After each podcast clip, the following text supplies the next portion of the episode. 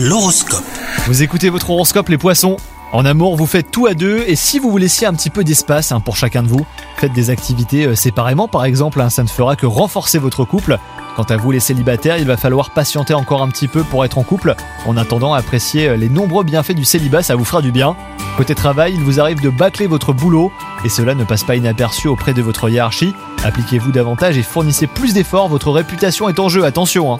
Et enfin, côté santé, même si vous n'avez pas la forme dernièrement, eh ben, ce n'est pas une raison pour ruminer encore plus. Souvenez-vous que ce n'est pas irréversible à condition d'y mettre du vôtre. Bannissez le sucre et le gras, faites de l'exercice et prenez l'air. Si vous manquez de volonté, eh ben, entourez-vous de personnes motivées hein, qui vous aideront à reprendre du poil de la bête. Bonne journée à vous